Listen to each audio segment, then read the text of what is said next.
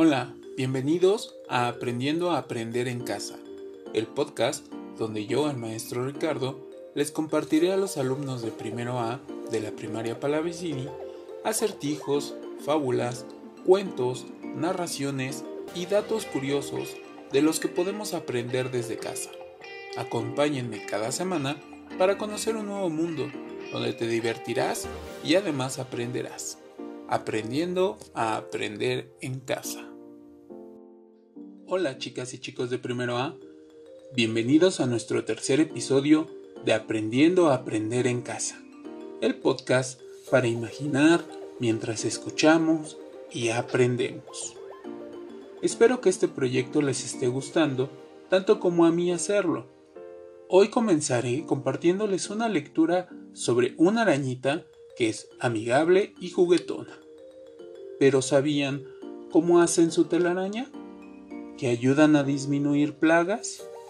¿A ustedes les da miedo las arañas? Aprendamos sobre ellas. La araña Ariadna.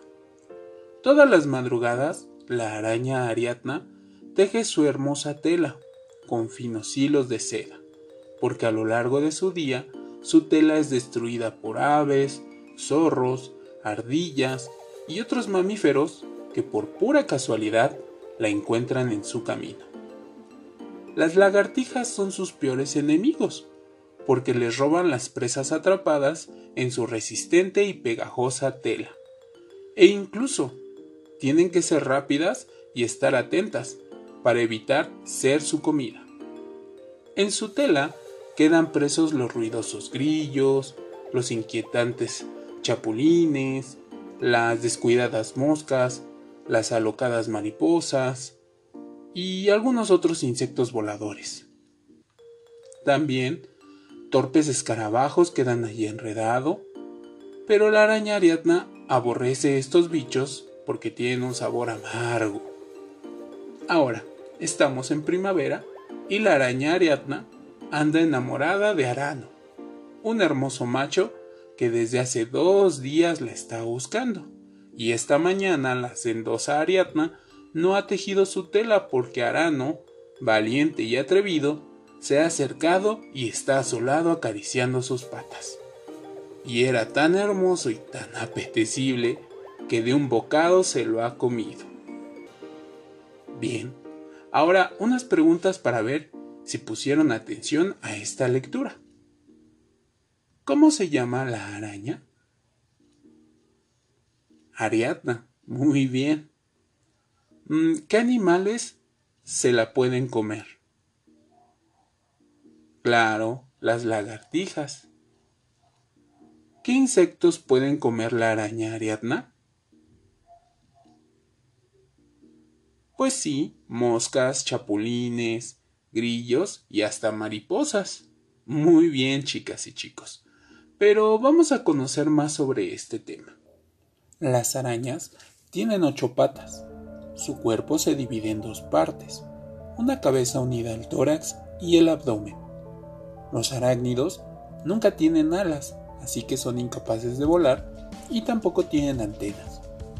Son capaces de producir seda que usan para tejer sofisticadas telarañas, principalmente con el objetivo de cazar. Hay diferentes tamaños de arañas, desde pequeñas y hasta unas muy grandes, casi como el tamaño de un celular.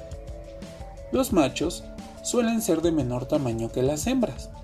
Tienen un máximo de 8 ojos, a pesar de que algunas de ellas tienen 4 pares. La mayoría no goza de un gran sentido de la vista. Viven aproximadamente durante un año y se encuentran prácticamente en todas partes del mundo, exceptando la Antártida. Se conoce además que los arácnidos están presentes en nuestro planeta incluso antes que los dinosaurios, y gracias a su gran capacidad de adaptarse al vivir en cualquier lugar. De hecho, el hábitat de las arañas se compone de una gran diversidad de lugares, desde las zonas montañosas hasta en grandes desiertos, obviamente en pastizales, madrigueras, arbustos, bajo las piedras, incluso en cajas o en los techos y rincones de nuestro hogar. Las arañas pueden encontrar siempre un espacio propicio para convivir y desarrollarse. La mayoría de las arañas tienen veneno, pero para los seres humanos no son peligrosas, al menos no todas, ya que hay muy pocos tipos de araña de quienes debemos cuidarnos. Además, las arañas nunca buscan picar a un ser tan grande para ellas, como nosotros los humanos. Eh, solo debemos tener cuidado de no meternos en su camino y respetarlas, ya que sí pueden defenderse. Pero lo más común es que van a intentar esconderse o escapar para no ser molestadas. Espero que ahora que tienen mejor información para cuando vean una araña, la puedan admirar, ya que tienen unos colores muy bonitos, pero solo verlas de lejitos y dejarlas tranquilas, sin aventarles nada ni intentar matarlas. ¿Ok? Bien, hoy nuestro acertijo es algo difícil, así es que vamos a intentar resolverlo. ¿Cuántos animales tengo en casa sabiendo que todos son perros menos dos? Todos son gatos menos dos y que todos son loros menos dos. Mm, pensemos.